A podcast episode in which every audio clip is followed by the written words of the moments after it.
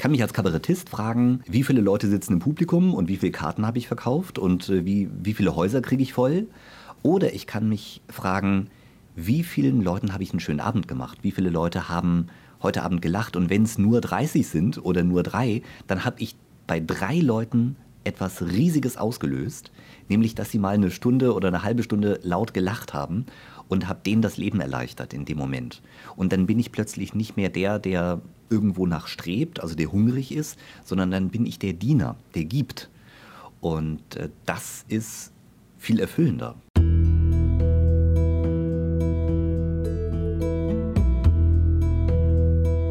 Sinnsuche.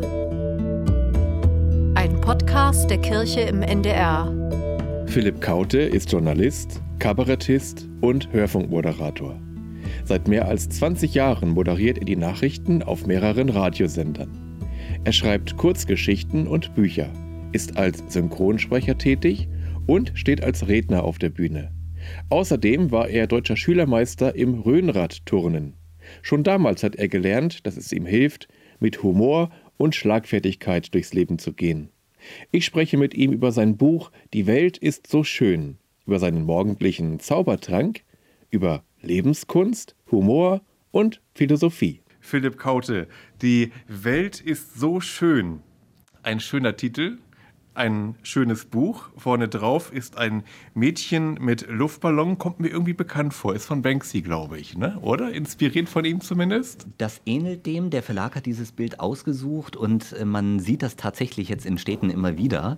Es ist aber eher ein Zufall, dass es wirklich so eine Ähnlichkeit hat. Aber der Luftballon soll einfach diese Leichtigkeit symbolisieren und dieses Lockere und dieses, ja, Leichtigkeit im Leben. Ja, der Untertitel ist nämlich Das kleine Buch der liebevollen Achtsamkeit und dann ist da noch so ein Sticker drauf, Fröhlichkeit ist eine Denkweise. Und äh, als ich das Buch gelesen habe, ist mir das immer wieder aufgefallen, dass sich da wirklich so ein roter Faden durchzieht. Also erstmal geht es um ähm, Johanna, ein, ein ähm, Mädchen, das ganz viel erlebt, das sich viel mit äh, seinen Eltern, Großeltern, Bruder, Sportlehrer, einem Clown, der in der Stadt ist und äh, also sich Menschen unterhält und auch manchmal Träume hat. Und ähm, immer mehr so ja, dem Leben auf die Spur kommt oder beziehungsweise dem, wie es sich im Leben verhalten soll, wie es gut durchs Leben kommt, wie es ein glückliches Leben führen kann, kann man vielleicht sagen. Ähm, und da sind immer so kleine Kapitel und ähm, ja, sie wie sind Sie auf diese Johanna gekommen? Fangen wir mal so an. Also welche ähm, Fangen Sie mal an. Ich habe mir schon relativ früh darüber Gedanken gemacht, wie kann ich, und die Frage hätte ich damals so nicht formuliert, die waberte eher so ein bisschen nebulös durch mein Köpfchen, wie kann man innere Stärke gewinnen? Also wie kann ich unabhängig von dem, was außen passiert, ja, mentale Kraft schöpfen? Und habe mich immer schon für Gedanken interessiert. Also das war eigentlich eher so ein philosophischer Impuls und habe mich relativ früh auch schon mit den Stoikern beschäftigt. Also die, es gibt ja dieses Dreigestirn, ne? Seneca, Marc Aurel, Epiktet, das sind ja so die drei großen Vertreter der stoischen Philosophie und das hat mich schon mal sehr stark geprägt und habe dann immer versucht, Bilder zu finden und neue Bilder, also Metaphern, um einfach ja mir selbst und dann auch anderen Kraft zu geben, mentale Kraft. Und so ist dann die Johanna entstanden. Das kam mir irgendwann beim, beim Joggen, kam mir die Idee, lustigerweise, dass ich dann plötzlich die Idee hatte, naja, schau mal, man könnte das doch aus Sicht eines Kindes machen. Ich habe auch ganz bewusst nicht geschrieben, wie alt Johanna ist. Das soll sich jeder denken, wie er möchte. Ja. Und äh, sie erlebt also verschiedene Situationen und hat, wie wir alle, immer mal wieder sorgenvolle Momente und fragt sich, wie komme ich aus diesen sorgenvollen Momenten raus? Und im Prinzip geht es darum, dass andere Leute, die Eltern, der Lehrer, der Bruder, ihr den Optimismus bringen. Also es ist quasi ein Kurs in Optimismus, optimistisches Denken. Ja. Mussten Sie diesen Kurs selber auch für sich erstmal durchlaufen? Also ich habe so ein bisschen über Sie gelesen und da war eigentlich ziemlich schnell davon die Rede, dass Sie als äh, Schüler Mobbing-Erfahrungen gemacht haben und dass Ihnen da ja so die die Heiterkeit, der Humor also geholfen haben, sich gegen ihre Peiniger zu wehren. Genau so war das. Also ich war in der Zeit zwischen dem 14. und 15. Lebensjahr immer mal wieder Opfer von Mobbing-Attacken, bis ich mich mit Humor gewehrt habe. Und habe sehr schnell gemerkt, wow, ich kann ja das, ich bin damals schon als, als Jungkabarettist auf der Bühne aufgetreten, ich kann ja das, was ich auf der Bühne mache, nutzen, um einen kleinen Stachel zu setzen. Und das hat funktioniert. Und nun weiß ich gar nicht, ob das tatsächlich, denn ich muss dazu sagen, es war eine Konfirmandengruppe, mhm. wo ich dann derjenige war, der die anderen noch gar nicht kannte. Das heißt, ich kam in diese Gruppe dazu und äh, war dann plötzlich das Opfer. Und plötzlich erlebst du so Sachen, dass da auf einmal Leute dich nachäffen und man ist dann auf einmal derjenige, der irgendwas sagt und plötzlich lachen alle und dann wird man als Pumuckel, weil ich habe ja relativ rötliche Haare und äh, als, als Brillenschlange verschrien und irgendwann ist man dann doch in die Ecke gedrängt und ich habe dann irgendwann sehr schnell darüber nachgedacht, was kann ich tun? Ich wollte nicht zum Pfarrer gehen. Das war ein guter, lieber, freundlicher Mann, aber wahrscheinlich ist man selber so, gerade als Junge, dass man sagt, Moment, das muss ich irgendwie selber regeln. Ja, okay. Und äh, habe dann selber überlegt, was kann ich denn tun? Und da ist mir relativ schnell der Humor eingefallen. Das war immer so meine Stütze. Nach innen, also dass ich selbst Humor als Lebenshaltung, so beschreibe ich das heute, damals schon hatte. Und auch als Humor, als, wenn ich das so sagen darf, Waffe nach außen. Mhm.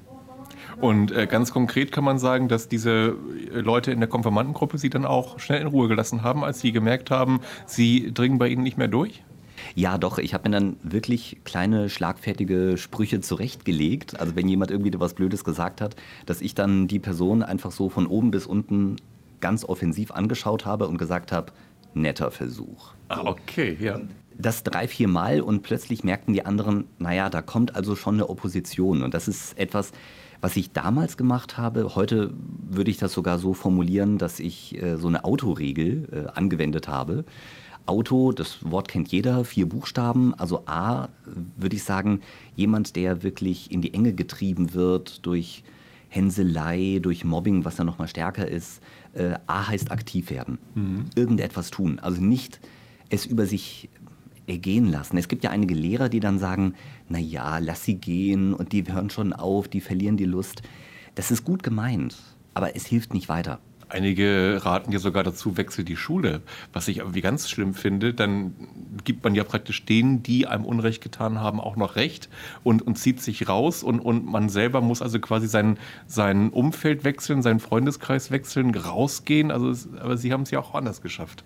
Ja, also es gibt einige Mobbing-Experten, ich bin ja selber keiner, also ich erzähle nur meinen Weg, wie ich quasi damit äh, Rande gekommen bin, aber es gibt ja Leute, die sich wirklich tiefgehender damit beschäftigen, die sagen, dass sogar diese Mobbing-Täter gar nicht so glücklich sind, wenn das Opfer weg ist, weil da haben sie kein Opfer mehr. Also, ah, da kommt ein neues. Das ist das Paradoxe, ganz genau. Aber äh, da muss man wirklich im Einzelfall entscheiden. Und äh, ich habe ja dann relativ schnell Einhalt geboten und mich da durch meine Witze, durch meinen Humor gewährt. Und Machen Sie ruhig weiter mit dem Auto. Mit dem Auto, das Auto, genau. Das, das U, und das ist ganz entscheidend, das U steht für Umgebung. Das heißt, ich habe versucht, mir Freunde zu suchen, also Leute, die als meine Verbündete gelten konnten. Da waren nämlich auch Leute, die genauso still waren wie ich. Ich bin ja eher ein äh, introvertierter Typ, der zwar sehr, sehr gerne auf der Bühne steht, aber das schließt einander nicht aus. So, und äh, wenn man schon zu zweit oder zu dritt irgendwo steht, kann man nicht mehr so leicht angegriffen werden. So, das war das Erste, das, ähm, die Umgebung, also dass ich mir Freunde gesucht habe. Das T steht für Talente. Ich war damals, und das war unglaublich wichtig, überzeugt von meinen Talenten. Das waren zwei Dinge. Einmal, ich war damals Leistungssportler, in der Zeit auch einmal deutscher Schülermeister im Rhönrad. Und das zweite war, ich hatte Kabarettauftritte schon mit 14, 15 Jahren. Warum erzähle ich das? Nicht um anzugeben, sondern ich erzähle das, weil ich Erfolgserlebnisse hatte. Das gab Ihnen Selbstvertrauen. Selbstvertrauen, Selbstwertgefühl. Und das war ganz, ganz wichtig. Und deswegen bin ich heute noch davon überzeugt, gerade Jugendliche, brauchen Erfolgserlebnisse in irgendeiner Form. Das muss nichts Großes sein, das kann auch was Kleines sein. Aber diese Selbstwirksamkeit, wie man es ja auch nennt, wirklich zu spüren. Und das O, das war die Opposition. Also, dass ich dann wirklich gesagt habe, komm, du musst denen da irgendwelche Sprüche um die Ohren hauen. Ja, wenn jemand auch gekommen ist, dass ich dann äh, zum Beispiel gesagt habe, sag mal, schielst du? So, das war natürlich nur eine Lüge von mir, aber ich wusste mir damals nicht anders zu helfen, aber es hat ja zumindest funktioniert. Es durchbricht erstmal die Situation, irritiert vielleicht? Es irritiert und äh, genau, damit rechnet ja erstmal kein Täter, dass man, dass er die Frage gestellt bekommt, hä, schielst du? So. Aber die Frage, die ich mir damals schon gestellt habe, war, denn es war ja nun in der Konfirmandenstunde, tja, äh, was würde eigentlich die Bibel dazu sagen? Also darf ich das eigentlich? Aber das war mir in dem Moment egal. Ich habe gesagt, ich muss mich jetzt irgendwie wehren. Und das Zweite, was mir auch äh, geholfen hat, äh, war, dass wir, das weiß ich noch ganz genau, das war in der vierten Klasse, da haben wir im Religionsunterricht äh, einen Text auswendig lernen müssen, einer der bekanntesten Psalmen, nämlich Psalm 23. Mhm. Der Herr ist mein Hirte, mir wird nichts mangeln. Und ich habe ihn damals natürlich mit zehn Jahren nicht wirklich verstanden. Ich bezweifle, dass ich ihn heute durchdrungen habe aber vielleicht verstehe ich ihn jedes Jahr ein bisschen besser. Aber diese Worte haben mir geholfen. Also dein Stecken und Stab trösten mich. Also dieses, äh, dass das so eine Krücke ist. Und da war ich wieder bei meinen mentalen Tricks oder so, wie ich versucht habe, durch mentale Übungen mir so eine Stütze zu kriegen. Und diese Worte haben mir geholfen. Ja. Und soweit ich weiß, ist das ja auch durchaus eine Art von Waffe. Also der Hirte hat durchaus einen Knüppel, mit dem er auch wilde Tiere abwehren kann und eben einen Stab, mit dem er sein Schaf, das irgendwie in eine Felsspalte gerutscht ist, wieder nach oben holen kann, wieder retten kann. Und das hat ja schon auch was Wehrhaftes, das ganze Stecken und Stab. Ne?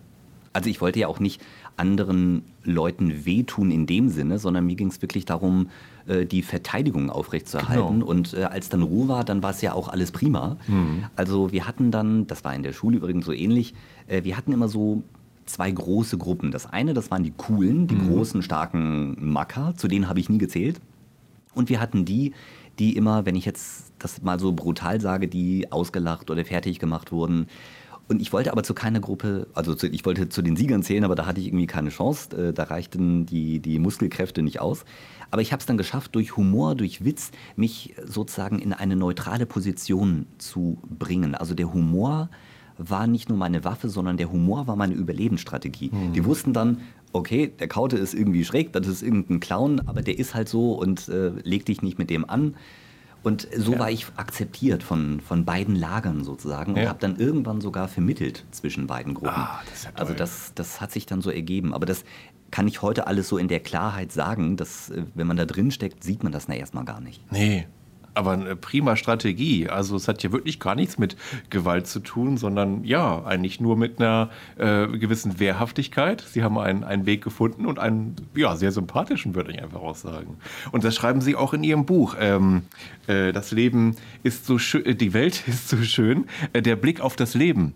Ähm, der kann so oder so sein. Und sie steigen ja auch damit ein, mit so einer Szene. Es sind sehr, sehr viele kleine Geschichten in ihrem Buch und das kann man sich auch alles schön merken und, und sehr bildhaft ist es einfach. Nämlich äh, ganz am Anfang reden sie von einem Hotel, wo jeder Gast aus seinem Fenster auf eine Kirche blickt, aber aus keinem Fenster kann man die ganze Kirche sehen. Und äh, der eine schaut äh, ja, auf das äh, hintere Gebäude, der andere auf das vordere. Man sieht den Turm, der eine und der andere sieht die Spitze und so weiter. Und ähm, Sie sagen, das ist ein Bild dafür, dass ich mich im Prinzip ähm, ja entscheiden muss oder dass ich, dass ich erstmal nur einen, einen begrenzten Blick auf das Leben habe. Ich kann nicht alles durchblicken. Ich kann den ganzen Sinn als Einzelner gar nicht verstehen. Aber ich kann auch, so habe ich Sie jedenfalls verstanden, ähm, mich durchaus entscheiden, in welches Zimmer ich äh, einchecke. Genau. Also meine Sicht auf mein Leben, da rede ich ein Wörtchen mit. Auf jeden Fall. Also ich kann mich entscheiden, gehe ich in das Optimismuszimmer oder in das Pessimismuszimmer. Und beide haben recht, denn beide sehen ja wirklich einen Teil der Welt. Und mhm. man kann jetzt nicht sagen, alles Schlechte, naja, ich mache die Augen zu und sehe es nicht, dann existiert das irgendwie nicht, mhm. sondern es ist ja da. Also gerade wenn wir jetzt uns die aktuelle Lage angucken, wir wissen, dass die Energiepreise hoch sind, noch viel schlimmer, dass wir einen Krieg in Europa haben. Mhm. Das wissen wir ja alles. Aber meine Intention ist immer wieder zu gucken, was läuft denn alles gut.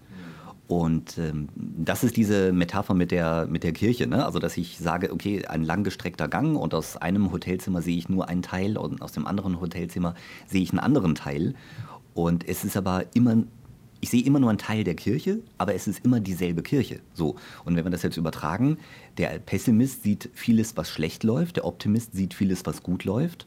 Beide haben recht, denn beide sehen einen Teil der Welt.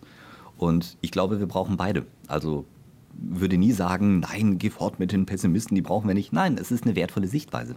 Ja, das Glas ist halb voll oder halb leer, ne, der Klassiker. Und ähm, voller äh, Optimisten wäre die, oder wenn, wenn alle nur die Welt rosa-rot sehen würden, durch die entsprechende Brille, dann, ja, dann würde man wahrscheinlich auch jede Vorsicht vergessen, jeden Realismus fahren lassen. Oder was, was würden Sie sagen, wenn die Welt voller Optimisten wäre? Das wäre auch nicht gut? Weil die gerade so sagten, die Pessimisten braucht man ja auch. Wir brauchen die Gewohnheit der Pessimisten auf das Schlechte zu schauen und dann brauchen wir die Gewohnheit der Optimisten zu gucken, wie können wir es verbessern. Ah, okay. Deswegen bin ich ein so großer Anhänger des äh, konstruktiven Journalismus, so nennt man das ja mittlerweile. Das ist ja ein richtiger Ansatz, eine richtige Strömung ist daraus erwachsen. Wir haben zum Beispiel in den letzten Wochen darüber berichtet, wo gibt es Hilfsprojekte, wo gibt es Lösungsansätze. Zum Beispiel gerade jetzt vor Weihnachten haben wir bei NDR1 Niedersachsen darüber berichtet, dass sich Leute zusammengetan haben, die Häftlingen Geschenke gemacht haben, gebastelt haben. So nach dem Motto, vergesst die bitte auch nicht. Oder wir haben darüber berichtet, dass aus der Region Hannover Leute mit Lkw an die Grenze gefahren sind, an die Ukraine und dort Hilfsgüter hingebracht haben. Nur zwei Beispiele, die zeigen, es gibt Leute, die anpacken. Es gibt Leute, die helfen. Seien es Schülerhilfen oder die Tafeln, die ja nun wirklich großartige Arbeit leisten. Also es gibt Leute, die nicht die Hände in den Schoß legen, sondern die sagen, lass uns optimistisch sein und gucken, was geht. Ne, das, das kann das Leid der Welt vielleicht nicht komplett auflösen, aber es kann es lindern und das ist ja schon mal ein erster Schritt. Ja, dieses Dennoch, dieses Widerständige auch, ne? Das kenne ich äh, auf jeden Fall auch, dass Leute sagen, ich mag schon gar keine Nachrichten mehr schauen. Da kommt zuerst Ukraine-Krieg, dann kommt Klimakrise, dann kommen noch die äh, brutalen Zustände im Iran, dann kommen noch äh, Inflation und am Ende das Wetter, das morgen auch wieder schlecht sein wird. Also alles ganz, ganz furchtbar. Ähm, und ähm, dabei vergisst man, dass die Nachrichten ja eigentlich die, die Ausnahme sind und die ganzen vielen ähm, schönen Sachen, ja, leider irgendwie so wenig als berichtenswert angesehen werden. Und Sie haben auch gerade Gegenbeispiele genannt. Genau, das ist eben der konstruktive Journalismus, der jetzt irgendwie ein bisschen wieder Aufwind erhält und, und der auch Sachen nach vorne stellt, die einfach gelingen und Menschen ja. stellt, nach vorne stellt, die anpacken. Also die Kollegen bei NDR Info machen das ja sehr, sehr regelmäßig ja. in einer eigenen Rubrik und das wird immer größer, dass wir über Leute berichten, die, wie ich eben schon gesagt habe, Lösungsansätze haben, die helfen. Und äh, das ist auch das, wenn man das auf jeden Einzelnen überträgt, wieder dieses Wort der Selbstwirksamkeit. Was kann ich denn tun? Mhm. Und aus der Intention heraus ist das Buch entstanden, Die Welt ist so schön, weil ich mich damals schon gefragt habe, da sind wir wieder bei dieser Mobbing-Situation, na gut, welche Möglichkeiten habe ich denn? Und diese Denkstrategien des Optimismus. Also, was mir zum Beispiel geholfen hat, war da bin ich einmal irgendwie so durch die, durch die Natur äh, gegangen und habe gesehen, gesehen, jedes Tier hat ja irgendein Talent. Mhm. Also der Hund kann zum Beispiel nicht so fliegen wie der Vogel, aber der kann dafür total schnell laufen. Und äh, das habe ich dann auch in einer kleinen Geschichte verarbeitet, dass ich sage, jeder Mensch hat irgendwelche Talente, irgendwelche Fähigkeiten, Begabungen, die er oder sie einsetzen kann. Mhm. Und äh, das gibt zum Beispiel mir Riesenmut, also wenn ich das weiß und wenn ich weiß, dass mein Talent anderen Menschen Nutzen bringen kann. Und deswegen ist dann relativ schnell so eine pessimistische Sichtweise kleiner und kleiner mit diesem Denken. Ja, da fällt mir ein, dass Sie in Ihrem Buch schreiben, das habe ich mir auch aufgeschrieben, kein Tiger zweifelt daran, dass er schnell laufen kann, kein Vogel zweifelt daran, dass er fliegen kann, kein Fisch zweifelt daran, dass er schwimmen kann. Nur Menschen stellen ihre Fähigkeiten immer wieder in Frage. Genau. Ja, das ist eben was uns auch mit ausmacht. Wir denken an die Zukunft, was alles Schlimmes kommen könnte. Das hat uns letztendlich ja auch, muss man ja auch sagen, ähm, das Überleben gesichert. Wir Klar. wissen, dass nach einem Frühling und einem Sommer auch wieder Herbst und Winter kommen und wir uns bevorraten müssen, wenn wir ähm, überleben wollen. Zumindest war das ja lange Zeit so. Heute können wir alles einkaufen, aber das ist ja noch nicht so lange her, dass eben dieses vorausschauende Denken auf jeden Fall überlebenswichtig war. Gleichzeitig machen wir uns das Leben damit aber auch unnötig schwer, indem wir ja oft dazu neigen, dem Negativen, dem Schlimmen, was alles kommen könnte, einen viel zu großen Raum äh, einzuräumen. Und das führt zum Gedanken der Achtsamkeit und der Aufmerksamkeit. Also worauf richte ich denn meinen Fokus? Ich habe, wenn ich Zeit habe, ein schönes Ritual. Ich habe morgens nur so einen Zaubertrank. Also Zaubertrank, das habe ich natürlich von Asterix, Asterix, und Obelix gelernt. Bei mir ist es Kaffee natürlich und zwar ohne Schuss, äh, auch Glühwein ohne Schuss. Nein, aber wenn ich morgens einen Kaffee trinke, dann denke ich bei jedem Schluck an irgendetwas, was gut läuft. Also, dass wir zum Beispiel fließend warm und kalt Wasser in der Wohnung haben, mhm. dass wir ein Dach über dem Kopf haben, dass wir Strom haben. Dann kann man zum Beispiel den ganzen Körper durchgehen. Wow, ich kann sehen. Wow, ich kann laufen. oder mein Herz schlägt gesund, dann kann man noch weitergehen, kann sagen, oh, schau mal, ich habe ja Freunde, die ich anrufen kann oder denen ich was schreiben kann. Oder ich habe zum Beispiel, wenn es gut läuft, sogar noch eine Arbeit, die mir Spaß macht. Also an Dinge zu denken, die gut laufen, für die man dankbar ist und das mit einem Schluck verbinden. Deswegen nenne ich das Zaubertrank. Also nach, wenn man dann den Kaffee leer getrunken hat und bei jedem Schluck ganz intensiv an etwas gedacht hat, was gerade gut läuft im Leben oder was gut ist, äh, diese gelebte Dankbarkeit ist für mich ein Riesenfundament. Also ich sage manchmal sogar Leute, die alles, was aus dem Bereich Religion, Persönlichkeitsentwicklung kommt, völlig von sich werfen würden und nur Dankbarkeit praktizieren würden, das wäre schon ein riesen, riesengroßer Pfeiler. Das dachte ich auch, als ich äh, das bei Ihnen gelesen habe. Beziehungsweise da würde ich gerne nochmal äh, näher einsteigen und, und nochmal nachfragen. Ähm, Sie schreiben zum Beispiel, äh, je mehr der Mensch über die vielen kleinen Reichtümer in seinem Leben staunen kann, desto dankbarer ist er. Und je dankbarer der Mensch ist, desto reicher fühlt er sich. Und Sie haben das gerade nochmal schön mit Beispielen gemacht, wofür man alles ähm, dankbar sein kann. Ähm, und da habe ich auch gedacht, das ist doch im Prinzip ja, der Beginn von Religiosität, von, von, von Glaube. Also, dass ich Dinge, die mir begegnen, nicht als selbstverständlich betrachte, ist alles für mich da, ich kann alles verbrauchen und die Welt hinterlassen, wie ich will, sondern, das haben Sie ja auch gerade schön beschrieben, ich kann einfach dankbar sein, dass es mir gut geht, dass ich gesund bin, dass ich fließend Wasser habe, ein Dach über Kopf und so weiter und so fort. Ähm, und dann kann ich ja auch irgendwie auf die Idee kommen, muss nicht, aber kann. Ich kann auch irgendwie einer Macht ähm, dankbar sein, die da drüber steht, die ich irgendwie als verantwortlich dafür betrachte. Irgendwo schreiben Sie das auch, das kann ja auch die Natur sein.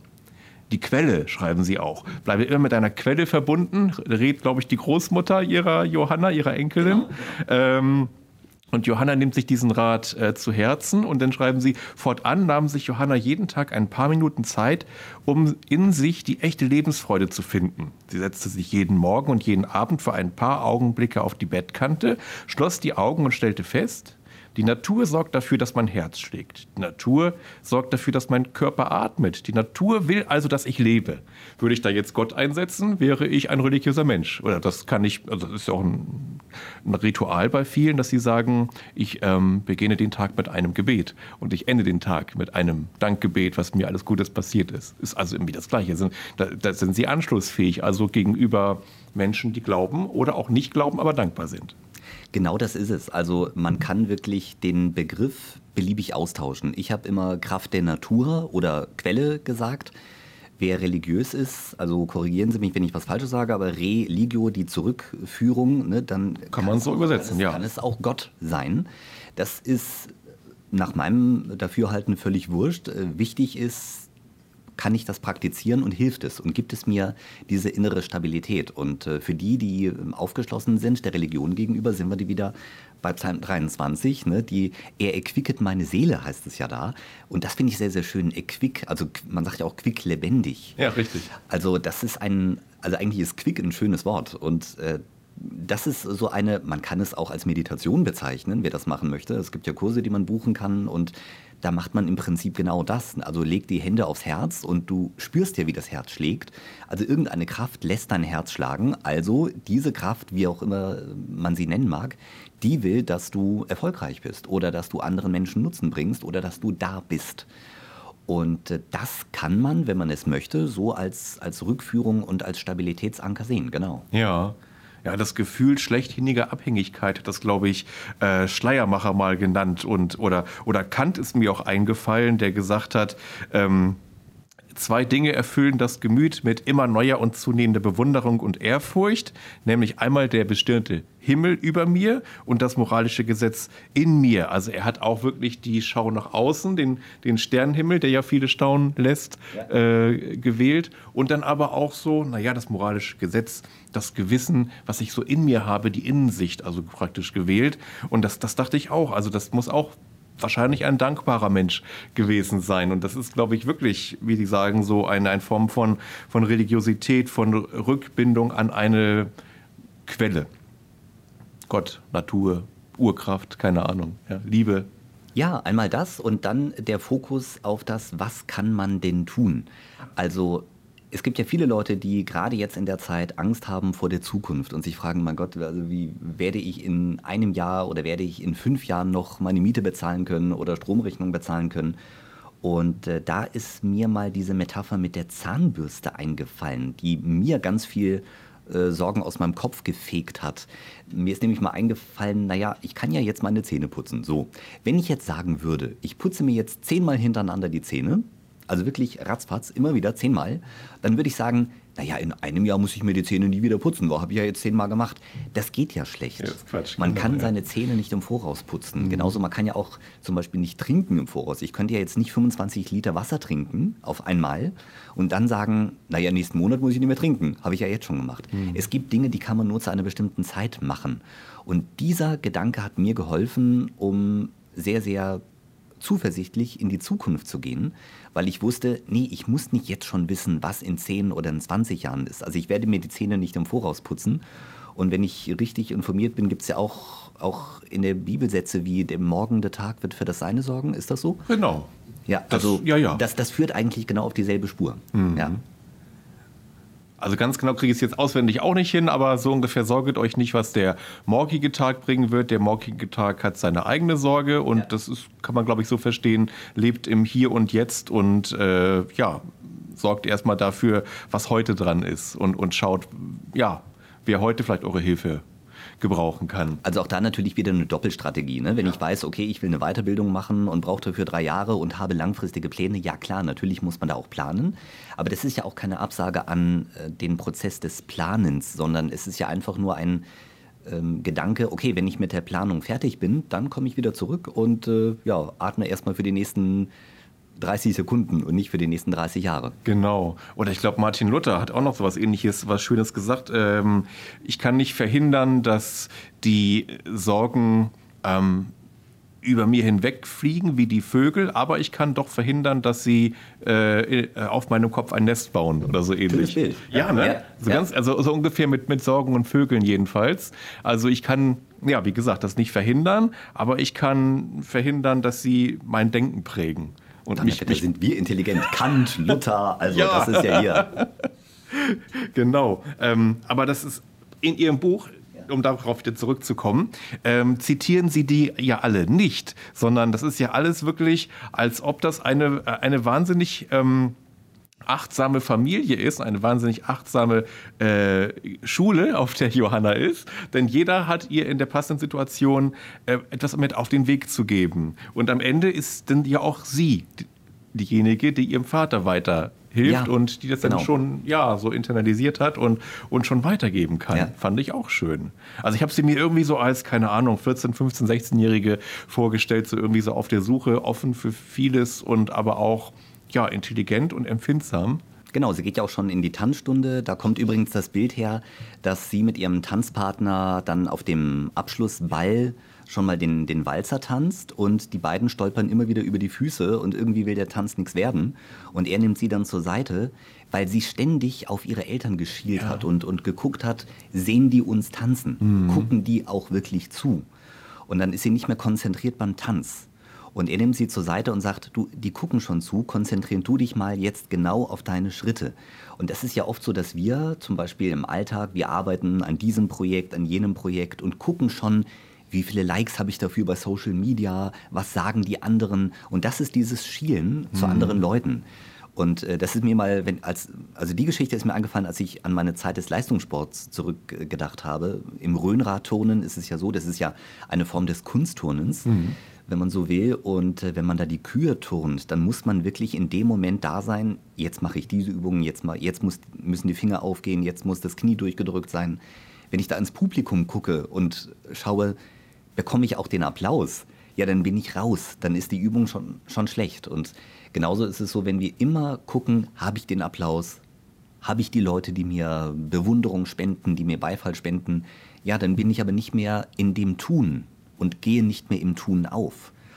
Und äh, das Paradoxe ist ja, die Leute, die wirklich nur mit, mit dem eigenen Tun beschäftigt sind, das kann ein Künstler sein, das kann ein Marketingmensch sein, der sich eine neue Marketingstrategie ausdenkt, dann kommen die Bewunderer automatisch, aber man braucht sie dann nicht mehr. Das ist ja das Lustige. Dann, dann ist man so mit seinem Tun verwoben. Ja, wir leben nicht, um Ziele zu erreichen, wir leben, um eine Aufgabe zu finden, die wir lieben und bei der wir die Zeit vergessen, schreiben Sie ja auch. Also nicht auf die Bewunderung schielen, aber mein Gedanke war gerade eben, als Sie das so erzählten, ähm, als, als Journalist, da spielen doch aber die Einschaltquoten auch immer eine Rolle. Und wenn, wenn die nicht mehr stimmen, dann wird doch die Sendung abgesetzt. Also da muss man doch irgendwie schon auch immer im Kopf haben, na, wie könnte das jetzt wohl ankommen oder nicht? Ja, natürlich. Auch da wieder eine Doppelstrategie. Es ist ja vieles paradox. Ne? Und natürlich muss man gucken, kommt mein Produkt beim Kunden an? Also jeder, auch jeder Distributionschef einer Schokoriegelkette muss ja auch gucken, welche Schokoriegel laufen und welche nicht laufen und welche muss ich dann irgendwie aus dem Sortiment nehmen. Na klar, das äh, ist natürlich so. Und es gibt ja auch Wettbewerbe, wo man sich vergleicht. Aber der Trick ist, glaube ich, sich nicht darin zu verstricken und sich nicht darüber zu sehr zu definieren. Also wenn ich mich definiere über die Ergebnisse meines Tuns, dann habe ich ein Riesenproblem, denn die Ergebnisse habe ich nicht immer in der Hand. Also nehmen wir mal ein Buch, ja, jemand schreibt ein Buch und will, dass das ein Bestseller wird, ein Weltseller, ein Millionseller und äh, tut alles dafür, aber äh, es, es läuft nicht so und die Leute kaufen es nicht so wie, wie gewünscht. Da könnte er natürlich jetzt anfangen, drei Stunden loszuheulen und sagen, ja, warum kaufen die Leute das Buch nicht? Oder er könnte sagen, das ist nicht mein, meine Aufgabe. Meine Aufgabe ist es zu schreiben und das bestmögliche Marketing zu machen. Was dann daraus wird, also wie die Leute dann darauf reagieren, das ist nicht mehr in meiner Hand. Und das ist ein urstoischer Gedanke. Also das ist im Prinzip der wichtigste Gedanke der stoischen Philosophie. Dieses, was kann ich beeinflussen, also was kann ich kontrollieren und was eben nicht. Und sich das klar zu machen, wenn man das auseinanderhält. Also ich habe da dieses äh, Bild gewählt mit Pilzen. Also da gehen die in den Wald und sammeln Pilze und müssen dann hinterher aber gucken, Moment, welche Pilze sind denn giftig und welche kann man essen? Und die, die man essen kann, daraus koche ich mir ein Süppchen. Und die, die giftig sind, wenn ich mir daraus ein Süppchen koche, dann kriege ich Magenschmerzen. Im besten Fall. Im besten Fall, ja. Genau, und äh, so ist es genauso mit den Dingen. Also das Beispiel, das, glaube ich, viele umtreibt in der heutigen Zeit, wie viele Likes habe ich. Ja? Man kann es nicht beeinflussen. Also man hat da keine Kontrolle. Deswegen ist meine Übung im täglichen, und da bin ich auch ein täglicher Schüler, weil ich ja auch immer wieder in diese Denkfalle hineingerate. So, aber wieso läuft es bei denen so toll und bei mir nicht? Ne? Das, das denkt man ja dann sehr schnell. Aber als Schüler frage ich mich immer gut, was kann ich kontrollieren? Was ist in meinem Einflussbereich. Ne? Die, die Coaches sagen heute Circle of Influence. Aber das ist ja so weise, so simpel und weise. Da fällt mir gerade dieses Gebet dazu ein. Gott gebe mir die Kraft, Dinge zu verändern, die ich ändern kann. Die Gelassenheit, Dinge nicht zu verändern oder hinzunehmen, die ich nicht verändern kann. Und die Weisheit, das eine vom anderen zu unterscheiden. Das passt ja auch irgendwie. Genau, dieser Gedanke von Herrn Niebuhr, glaube ich, ne, dass der wirklich so kraftvoll ist. Ja, ja. Also das ist äh, zu gucken, was kann ich tun? Und äh, da erfahre ich meine Kraft. Ich erfahre meine Kraft ja nicht da, wo ich überhaupt keinen Einfluss habe. Ich kann ja nicht sagen, ich werde jetzt die nächste Sturmflut verhindern. Also das kann ich nun mal nicht.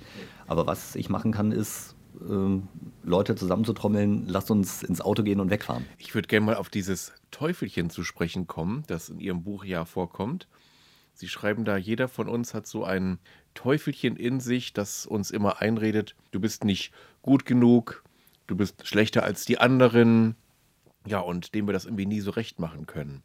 Und äh, Sie schreiben, dieses Teufelchen, das will eigentlich nur lieb gehabt werden.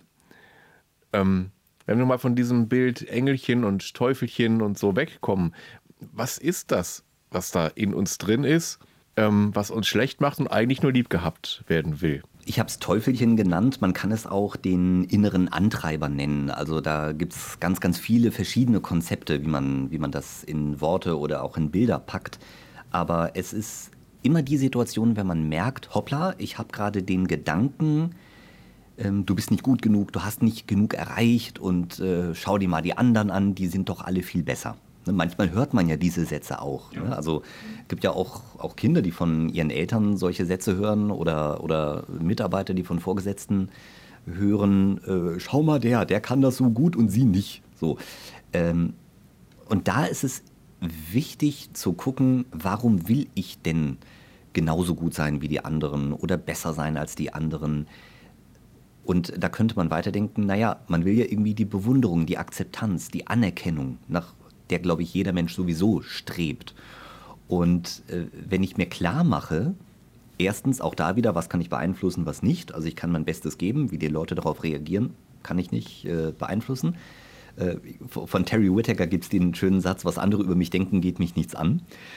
Und äh, dann das Zweite, die, diese innere Stimme, die sagt, aber du musst doch noch mehr, du musst doch noch mehr, du musst doch, ähm, warum hast du nicht das Haus an der Elbchaussee zum Beispiel?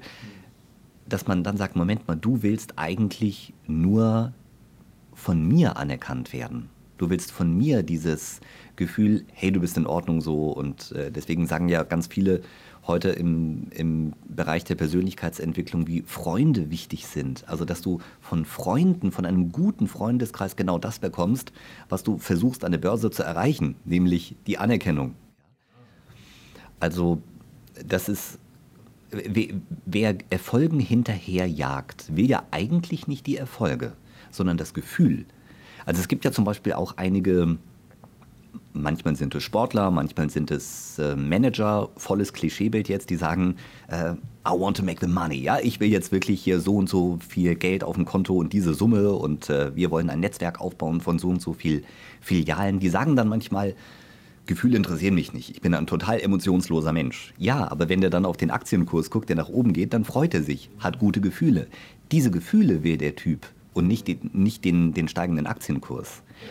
Und wenn ich mich davon frei mache und, und gucke, was kann ich denn bewirken? Also was kann mein Tun für andere Menschen Sinnvolles tun?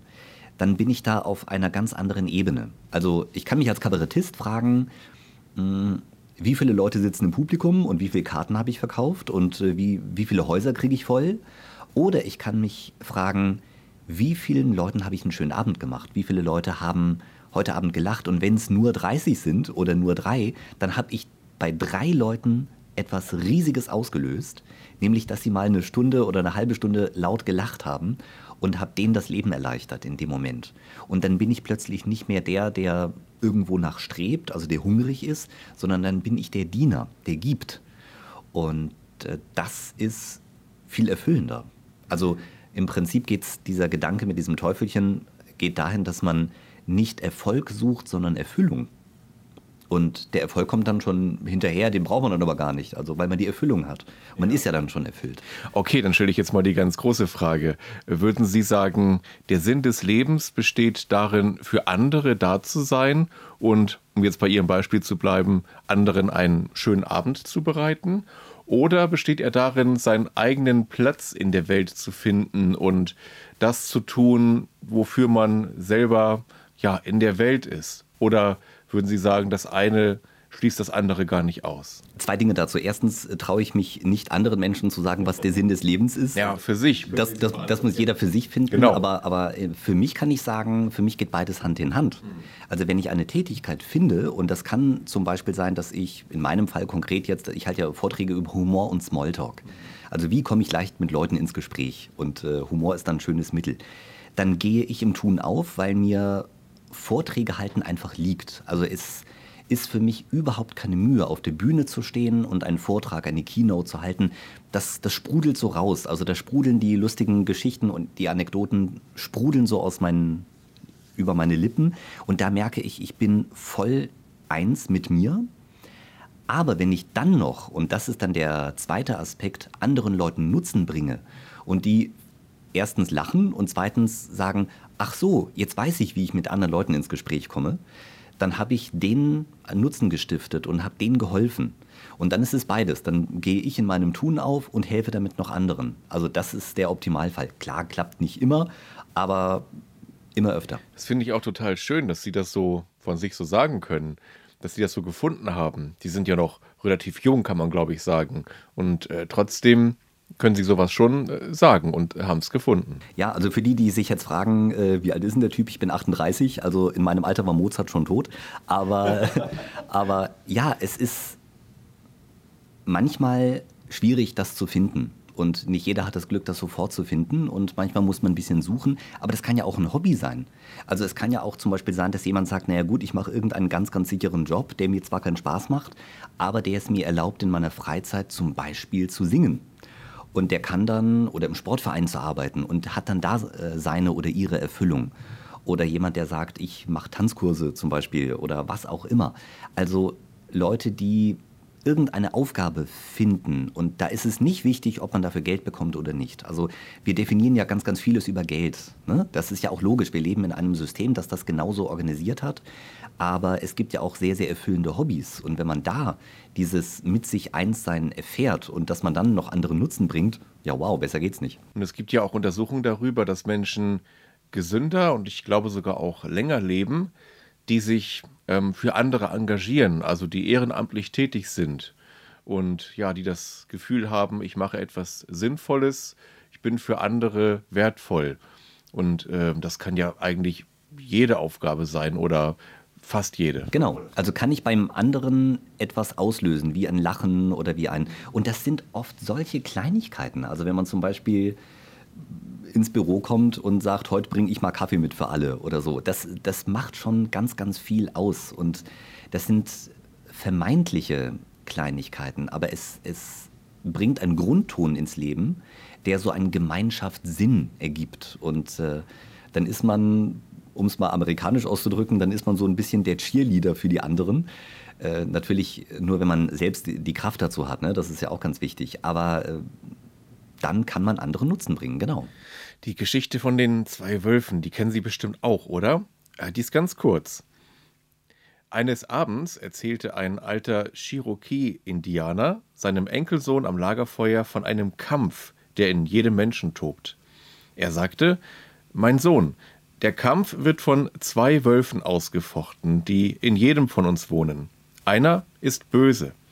Er ist der Zorn, der Neid, die Eifersucht, die Sorgen, der Schmerz, die Gier, die Arroganz, das Selbstmitleid, die Schuld, die Vorurteile, die Minderwertigkeitsgefühle, die Lügen, der falsche Stolz und das Ego.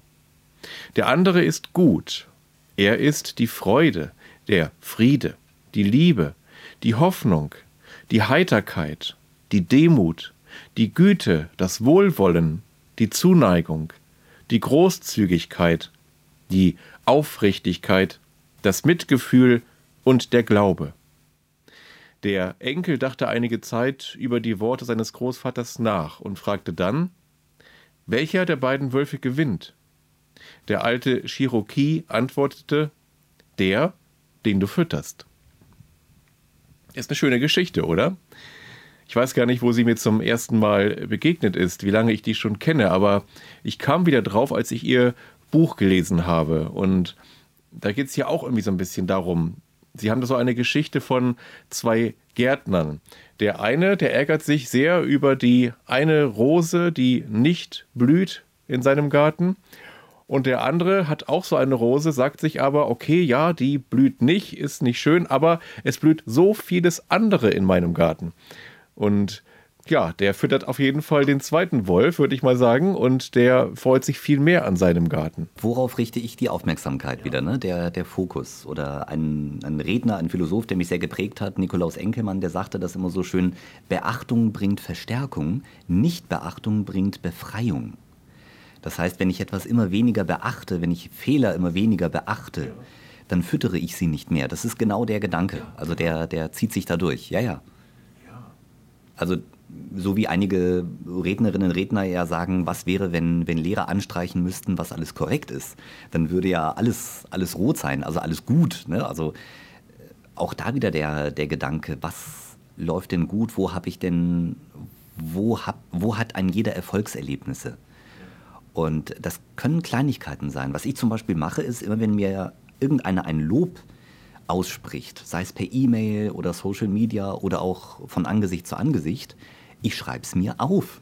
Das habe ich bei Jens Weidner gelernt, der auch ein Buch über Optimismus geschrieben hat. Und ich schreibe mir das dann wirklich auf. So, und in äh, schwachen Momenten blätter ich dann in den Büchlein. Und wenn man das so sammelt über die Jahre, was einem alles schon Gutes widerfahren ist, wer einen alles gelobt hat oder aufgemuntert hat, dann sage ich, holla, und heute ist was Dummes passiert und dann steht es, wie Jens Weidner sagt, 25 zu 1, weil 25 mal gelobt, heute ist mal was schlecht gelaufen, aber ich habe noch 24 positive Beispiele. Also genau der Gedanke, worauf setze ich den Fokus? Ja, und viele Menschen machen das leider genau umgekehrt. Denen ist vielleicht am Tag irgendwo im Straßenverkehr was Blödes passiert, sind angehubt worden oder hat ihnen einer einen Vogel gezeigt oder so.